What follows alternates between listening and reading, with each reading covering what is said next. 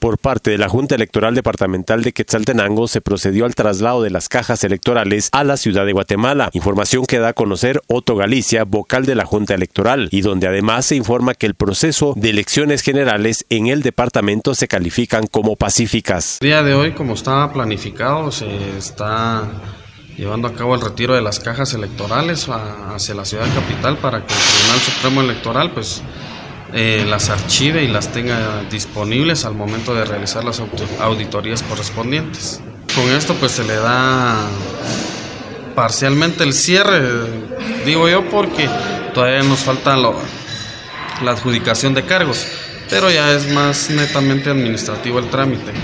Con esto pues culminamos eh, un buen proceso electoral en una primera vuelta, donde la población pues se acercó a las eh, mesas a ejercer su voto y no hubo ningún inconveniente, ninguna quema de papeletas, ninguna destrucción de mobiliario.